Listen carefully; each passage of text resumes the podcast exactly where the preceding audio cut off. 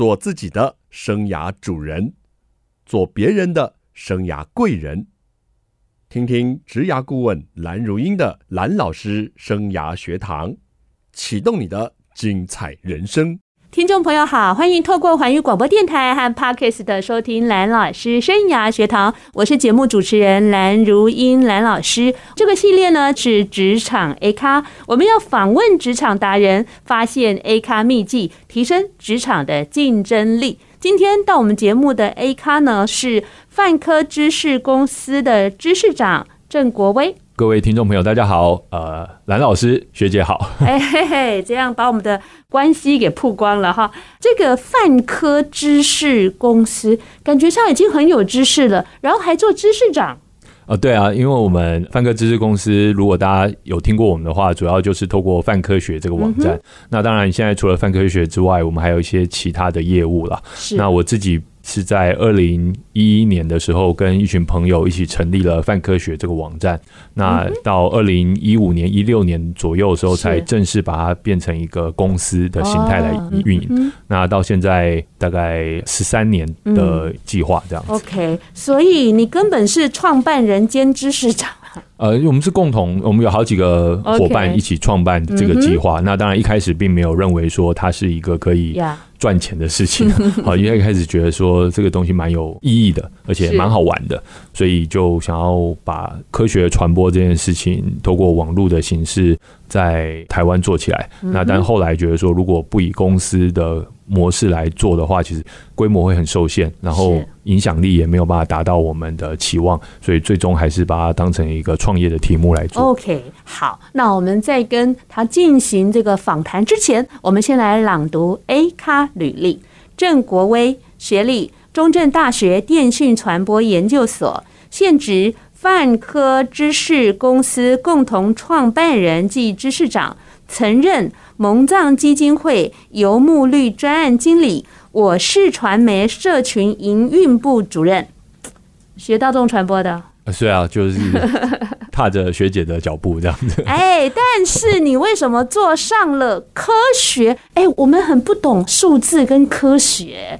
学传播的人就只会讲话，不，就是创意多了一点，然后只会爱讲话，喜欢 show off 等等。你是怎么样进到这一行的呢？对啊，我觉得学姐刚刚讲一点都没错哈。我当初会选择想要就读传播研究所，也是因为觉得自己在大学的时候开始找到说，哎，自己未来职涯大概想要往这个方向走。那但是呃，其实之前并没有呃传播学的相关的。经验也没有念过传播相关科系，所以一开始跨到传播领域，其实也是有点紧张。那你大学学什么？我大学是念外语的。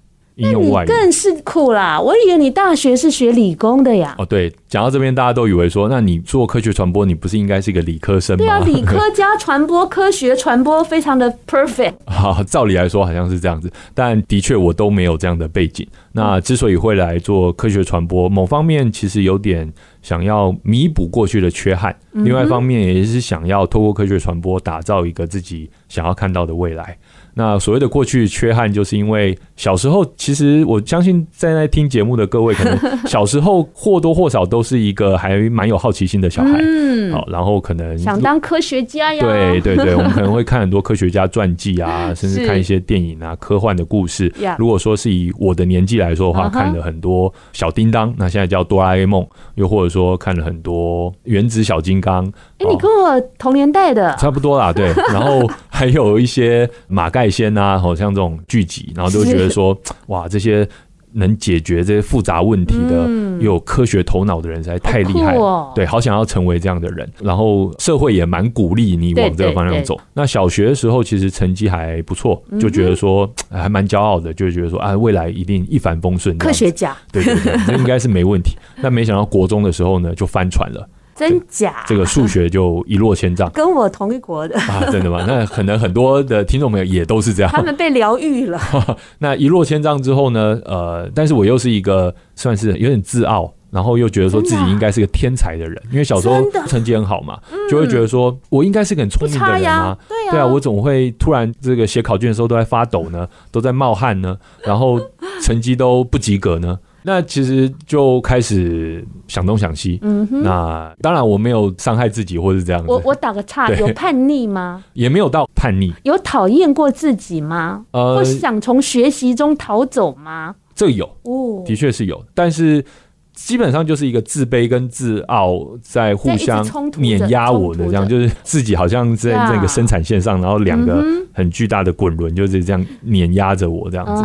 因为又很骄傲，又不敢跟老师求救，又不敢跟同学示弱，也不想让爸妈知道，所以就开始作弊嘛。那作弊就是一直作弊，一直作弊，一直作弊，就是不想让任何人察觉。你的故事好精彩。就不想让任何人知道我是个笨蛋，uh. 但是又又又相信自己不是这样子，是。但是又没有想要从学习方法上去做调整。呀，走偏锋了。对对对，只是想要那个结果而已。呀，走偏锋了。作弊人就是想要结果，是。所以作弊最后当然会比较康。啊，所以真的变康了。当然变康啊，就是其实做了一整个学期都以为肯定被记过，也没有。真假？对，我觉得其实就是老师爱的教育啊。对，然后爸妈也没有对我有什么，当然也也也不是打骂教育啊。但那个变康的时候，其实是好像整个世界崩溃了，嗯，整个人生就好像要结束了那种感觉。但是其实没有。所以说，其实想要跟大家分享，就是说，或许各位已经有类似的经验，或许你的小孩是可能正在经历类似的经验。我觉得我们都尽量不要让他们有这种感觉。那什么时候又走回正轨呢？对，就是因为小时候其实很喜欢科学，但是在很多人在国中阶段就因为呃一些数理的挫折挫折，然后就觉得说自己大概没有这个嗯能力，就放弃了。对。那后来，呃，其实一直到大学，我刚才说念外语科系，就是因为我一直到大学，应该说高中念完，我都想要回避数理这件事情，因为我好恨这些数理自然科目给我的伤害了你的自尊心。对对对，然后我一直不想面对它。是。那但是到大学开始重新找回一些学习的乐趣，是。因为大学教育方式毕竟不太一样。嗯、到研究所更是不一样，是。就是在中正电讯传播研究所的时候，因为老师教授们教导方式，让我真正能够重拾学习的乐趣。好感动！这一集我一定要传给我们的老师们听一下。对 对对，就是因为这个过程，然后就反我反而就是超认真的念书，就是没日没夜在那个研究室里面 K 书。哎呀，学弟可能是那时候的学霸呀。呃，还不敢讲，但是我的确很认真的读完所有老师指派那些原文的 paper 啊、论文这些东西。然后刚好也在那时候，因为念社会科学，捡回了成就感了。对，你还是得学统计，然后你还是得了解这些社会议题。那社会议题里面。也一定会有科学，嗯，比如说我们如果要判断一个新闻事件，对。啊，一个环保相关新闻事件，你说环保相关新闻事件，我们难道只能从字面上就判断一切吗？不行，还是得了解，哎，这环评背后的，对，好，那你这个指标啊，对，或者是一些成因啊，是是是，那这些都是科学，然后就发现，哎，自己的科学素养太低落，嗯，好，但是开始有主动性想要学这些事情，OK，好，所以就开始重新找回一些。就是读科普读物的一些习惯，然后后来是到退伍啊，然后才开始进入社会工作，哎，开始接触到一些相关的职涯，所以刚才有讲到，我从呃我是传媒，然后到游牧绿就开始做网络媒体跟这个公民新闻，然后二零一一年开始对做泛科学，有勇气的去找回自己 对那失落已久的信心，对那时候当然还不是觉得说我就是一个很懂科学。直到现在，我都是站在一个，其实我不是那么懂科学，但是我可以因为我这个身份，去帮大家也跟我一样不是很懂的人问出那些问题。好，这个故事呢太吸引我们了，待会我们休息回来，再来跟国威知识长好好去了解一下，这么一路走来，肯定有的辛苦的困难啊，也有一些非常的成就的地方。我们休息一下。待会回来，欢迎听众朋友再回到蓝老师生涯学堂。人家说小时候胖不一定是胖，然后小时候了了，可能也未必是大就了了。我小时候啊，好讨厌听到一句话，就是小时了了，大未必佳。我总觉得这些长辈好像在诅咒我们，因为我跟学弟一样，小时候也是小学霸，聪明得很呢、我心里把这句话改掉了，嗯，我就改成“小时了了，大一定假”。哎，很有自信。我们不是现在很佳吗，学弟？您是啊，啊，您不要客气了，这个创办人、知识长 哈。没有没有。所以这一集呢，刚才开场白的这一段故事哦，真的是可以让很多人很疗愈，也让我们发现了无限的可能哈。你的弱处啊，你的痛点，搞不好以后就是你的优势，而且还可以帮助别人的地方。那我们来聊聊，你就走上了科学传播的这一条路，是来。先讲辛苦跟困难吧。其实科学传播它就是落在科学跟传播之间嘛。嗯、那我为什么要做科学传播呢？是因为我们现在的社会已经方方面面都离不开科学。是哦，不管说是你的工作，或者说你的学习，嗯、或者说你的家庭的生活，嗯、其实很多方面都跟科学有关。而且我们还强调我们是科技岛呢。对啊，对不对？那更不用说你投资理财，对，这些都跟科学有关。是。比如说，我们在这个市场买了一颗蛋回来，好，买了一盒蛋回来，这个蛋打开，哎，如果绿绿的，你会觉得是什么问题呢？好，最新的新闻议题啊，对，你可能会去想。那如果说你完全没有科学素养的话，你可能会很紧张。但是如果你稍微有科学素养的话，你大概会知道说，其实这个蛋里面，因为它的蛋白质哈，或者说它有一些硫化物，它可能会呈现这样的色泽。好，或者说茶叶蛋煮了以后，有时候会觉得它绿绿的。对，其实就是这个类似的原因。那当然，如果说它很夸张的一个情况，那当然是另外原因，那可能是。这个期限过了，等等。从巴西来的哦，不知道这个人 就是各种保存的状况不好。好，比如说我们可以观察它的气势的大小，这其实我们从小就在学。比如说，甚至是放到水里面，我们会观察它漂浮。当然，其实这个做法不一定准。好，我一定要再次强调。但是，其实我们所谓的科学，就是我们会先观察，然后我们会提出各式各样的问题。是。然后，这各式各样的问题，我们还没有答案。这时候，我们要提出假说。假说就是我们。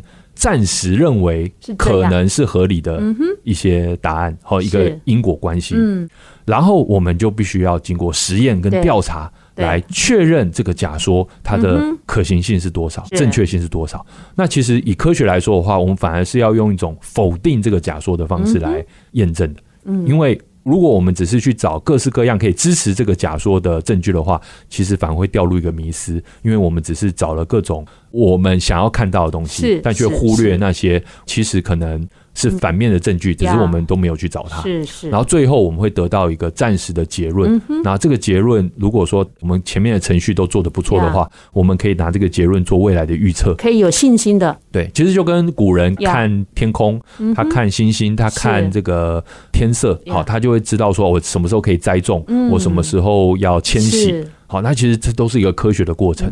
嗯、那我们其实希望大家能够把这样的一个科学的方法论应用在生活当中，嗯、然后知道自己在人生的每一个面向，不管你是学习也好，是好，或者说工作也好，嗯、你都有办法自己去改善自己，因为你会观察，然后你会提出假说，然后你会去想出一些方案来改变这、嗯。这整个过程其实也是一种思考模式。的确是的。那你在执行这样的创业计划，一个工作。那遇到什么样的困难居多呢？其实问题就是要把这个概念传达到大家心中，其实是并不容易的。好，其实包括我们自己，我们自己在做事情，要一直内建这个机制，也是需要时时刻刻提醒自己。那另外一个就是科学家其实并没有那么习惯把他们知道的这些复杂的知识转译成一般人能够理解的知识，以至于很容易出现所谓专业的诅咒。我所谓的专业诅咒就是。所谓的专家，就是因为他每天花八到十六个小时的时间在琢磨自己的专业，所以他变成专家了嘛。可是因为他每天花八到十六个小时的时间都没有时间吃饭了，都没有时间睡觉了，那他怎么会有时间去练习演讲？怎么会有时间去练习写作？怎么会有时间去练习拍 YouTube 影片？就他就没有这个时间了，所以他就没有办法把他好的知识传播给大家。那这时候谁来填补这些空缺呢？可能是我们。可能是学姐，是，但也可能是其他传播错误资讯的人。嗯哼，那如果在这个情况之下，专家自己没办法做这些事情，是，那就有可能会让更多传播错误资讯的人更多得利。嗯，而且专家通常也更习惯于用专有名词。对。因为这对他们来说是高效率的沟通方式，习惯也也是一个习惯，嗯，也是一个职业的病。对，如果不用专有名词的话，他每一个东西，因为他跟同行沟通，他大家都懂嘛。对，医生跟医生沟通，如果还要用很科普的方式讲，那个可能病人都先死掉，他没沟通完，对不对？所以要很有效率做这件事情。所以这就造成了专业诅咒，就是当你越专业，你就越不了解别人为什么不懂你的专业。嗯。因为你不知道如何判断别人为什么不懂.然后你也越没有机会去跟别人分享你的专业。嗯，那我觉得这其实是专业遇到的一个问题。那所以我们这些科学传播者就需要来填补这个空缺。嗯，okay. 那另外一个问题是，所有的我们说乐听人其实都有。这个解释的冲动，好，我们说所谓的确认偏误 （confirmation bias）。嗯，我们在心理学上讲这个概念，就像我刚才说的提出假说一样，我们会在周遭的环境寻找那些可以支持我们原本信念的线索，对，然后忽略那些没有办法支持我们的线索。那这时候我们就很容易陷入我们自己的迷失，自我强化我们原本的想法，甚至会认为那些不符合我们想法的那些科学论述反而是。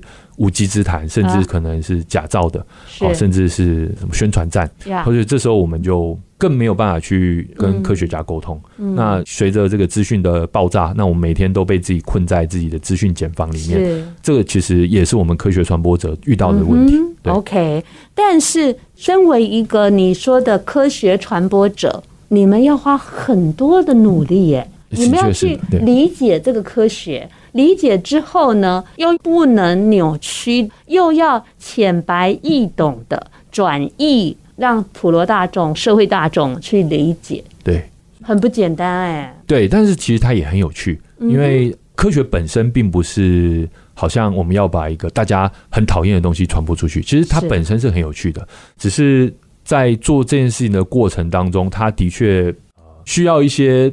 社群的力量.好，那我所谓的社群的力量，其实也就是所谓的知识共同体。嗯哼，因为我们每一个人会改变我们的想法，改变我们的信念，是那因着更好的证据去改变我们的行动。其实并不只是因为我们接收到一个正确的新的科学知识，嗯、而是因为我们周遭的人也共同相信这个价值。OK，所以其实我们的挑战倒不是说我能不能把这个知识从我身上传播到你身上，而是我能不能在你的周遭打造出一个共同信任这个价值的社群？就像孟母为什么要三千一样，做爸妈就是希望我们的小孩周遭的同学、整个学校甚至整个学区都是在乎一些价值的，或者说为什么我们要选择留在台湾？就是我们相信某个民主的价值，是，我们就希望打造更大的一个社群，而这个社群都共同相信这个价值。那好，这样的角色。为什么你自己跳出来当一个网红了呢？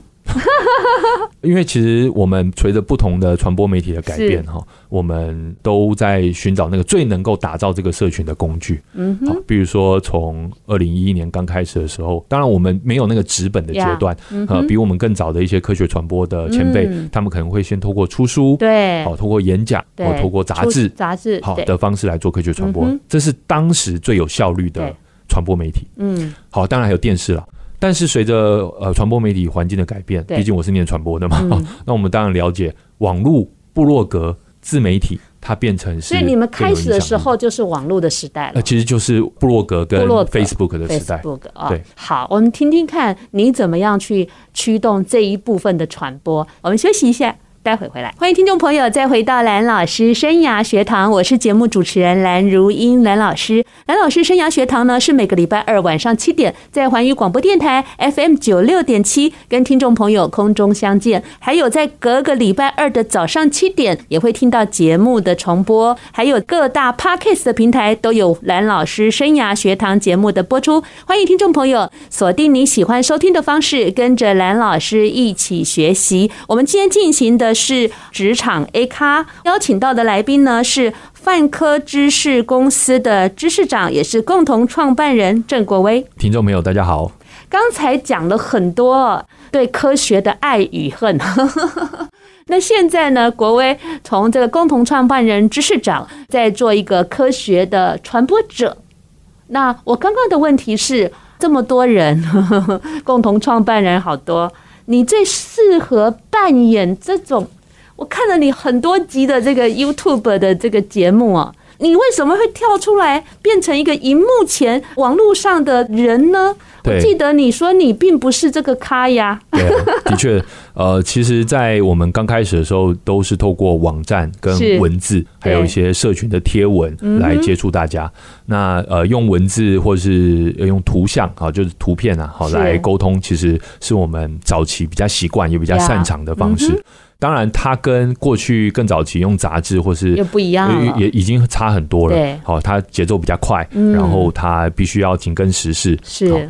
所以在那个阶段，我们也经过这不少练习，但的确并没有露脸，然后呃，以现在像是 YouTuber 这样的角色来跟大家沟通。那大概是在两年前啦，我们也我们也深深的感觉到，呃，我们原本仰赖的 Facebook，它能够为我们创造的流量其实越来越小。对，那我们当然很努力的透过搜寻引擎最佳化等等的方式来维持我们的流量不要下滑太多，但是呃，如果这样的话，可能也没有办法增长。那我们就在想说，那有没有什么别的方式能够让科学传播这件事情做得更好？那当然，呃，在 YouTube 上本来就已经有很多成功而且优秀的创作者，是是，科学知识领域的创作者也很多。嗯哼，那特别是国外的，对，所以我们在两年前就开始跟 YouTube 这边合作。第一个阶段是我们先跟他们合作办一些培育的活动，哦，好，所以我们呃跟他们呃合办了活动，来邀请想要成为 YouTuber 的年轻朋友来上这个培训课程。哦，对，那是 YouTube 官方来加持的这样子，然后参加完还有证书。那我们自己在协助他们办这个课程的过程当中，我们自己也在上课，所以我们就发现说，哦，原来 YouTube 要这样经营。好，所以我们想说，哎、欸，那我们是不是就来试试看？我们本来就有 YouTube 频道，但是。过去并没有用那么正确的方式在经营，所以我们在两年前开始重新用这个新的方式来经营。是新的方式，其实呃，我们认为说应该有一个主讲者。对，那主讲者要找谁呢？当然，我们可以找呃这个同事，对，年轻的同事，又或者说外部的一些呃适合的人。对，但是后来也觉得说，如果说是这样的话，可能呃。人一离职，又或者说他异动了，对对对，又异动，那这个凝聚起来的信任，或是制作上面成本什么都会拉的比较高，所以我们想说，那就自己上，好，所以所以就自己上这样子，所以那当然到现在还算大家还算接受，所以我们就持续的在做，那我们也从一个频道跨到好多个频道，是你的外形好吧？口条佳。呃，如果说这个学姐给我这样称赞，我就这个高高兴兴的收下来了哈。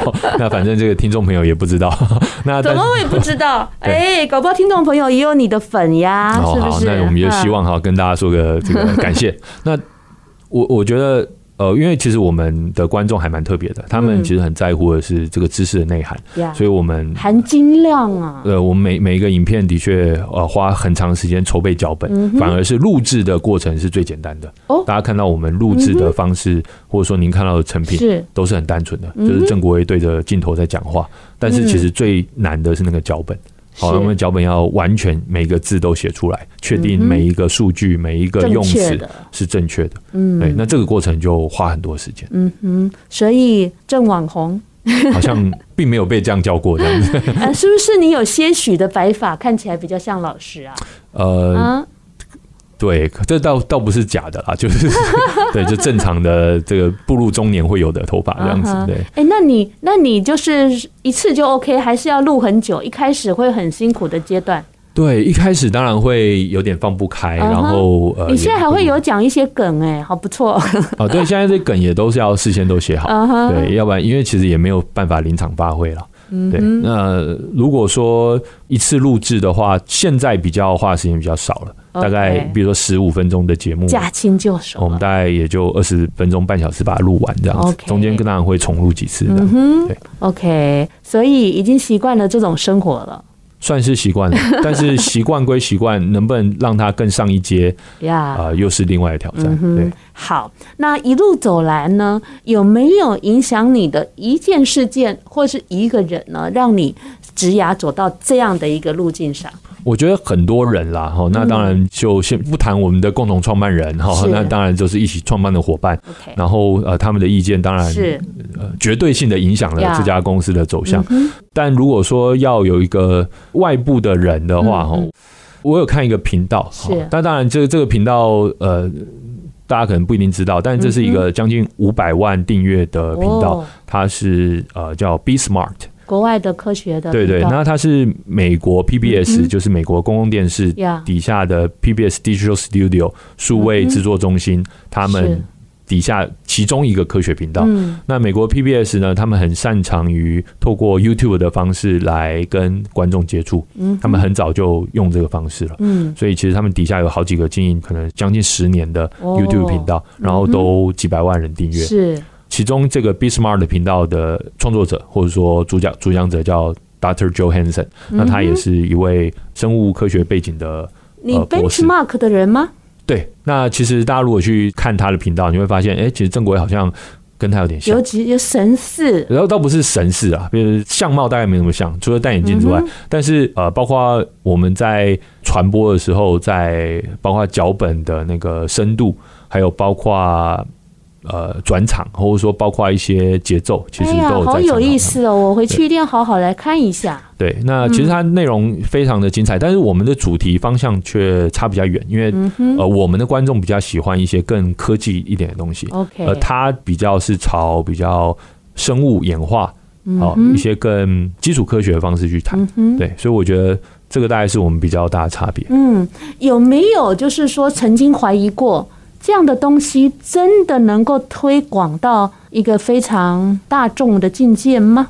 的确啦，我们在选题的时候也会想说，有时候会不会选太深太难？嗯、然后那喜欢看这样的题目的人会不会很少？是，那也会觉得说，哎，有时候想要做一些大众的题目，嗯、又会担心说原本的观众会不会觉得太简单、太普通了？好，所以其实一直都在拿捏，但我觉得最终都是看数据说话。OK，那我想就像我们做广播、做 Podcast，、yeah. 我们一样会看下载数、看观众五星留言之类的。是，那 YouTube 它提供了非常丰富的数据，可以让我们去做判断。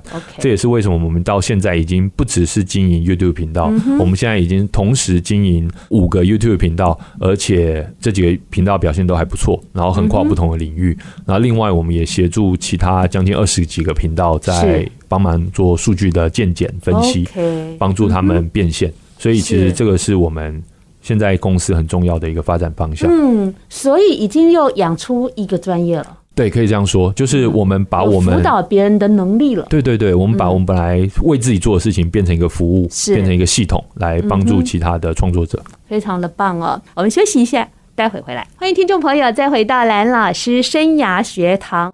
我们有时候对一个领域的这个陌生，但是我们投入了很多的时间去经营啊，他还是会练就我们的一身好功夫哦。呃，我们刚刚的这个来宾啊，提到他有五个 YouTube 的频道，就是我们公司底下现在是自营的有五个，快速的跟我们介绍一下。呃，包括范科学，嗯，然后还有工头兼旅行长，嗯哼，然后还有 Liz 美食家，还有泛科学院，这是一个 AI 教学频道。嗯然后另外呃还有一个在筹备的频道啦，就是已经在制作当中，但名字还没有定。哇，即将要推出。对对对。刚刚还听到美食哎、欸。对，美食家，它是从呃比较高档美食的角度切入各种食品文化的知识。哇，太棒了，太棒了，越来越多元化。什么时候要成立一个职涯的频道？我们来合作一下。没有问题，好，好我们马上来规划。好。那一路走来呢？您觉得您职涯能够成功的关键因素是什么？如果说现在这个状态像成功的话，哦，好，那我觉得一个关键因素，呃，运气就先不谈了，因为运气真的是很重要，不可掌握的，对，而且它还蛮重要。但是我觉得让自己周遭环绕着一群好人是很重要的。这个我们好想学，开个课好不好？让自己的周遭环绕着一群好人。对，因为我刚才讲幸运这件事情，当然。它很不可控，但是你可以选择你要加入哪一个共同体啊？对，因为假好有智慧啊！因为呃，刚才也有讲到知识共同体，对，因为我选择了做这份工作，所以我相信我周遭环绕的就是各式各样求知欲很强、好奇心很强的科学家以及科学爱好者。那因为我在这群人当中，是，所以我觉得我受到他们很多的协助。啊，对，好棒！他们听了也会很感动。我不爱科学，但是我求知欲很强。那其实我相信您那个好奇心也很强。对啊，学姐身边肯定也有很多求知欲很强、好奇心，可是他可能在不同的领域。是对，所以我觉得就是因着这些嗯共同体的存在，所以我们有 OK，现在这样好棒的一个注脚。那如果有人想跟你一样来从事这种科学传播哦，而且我经常在一零四看到你们在求财嘛，表示你们在扩增嘛。哎，你会给想从事这一行的人什么建议呢？